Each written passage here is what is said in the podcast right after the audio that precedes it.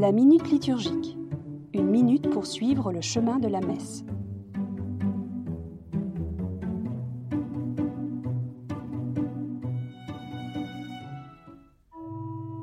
Notre pain de ce jour. Si vous vous demandez pourquoi la prière du Notre Père a été placée à ce moment de l'Eucharistie, c'est notamment parce qu'elle contient cette demande qui tourne nos cœurs vers la communion toute proche. Donne-nous notre pain de ce jour.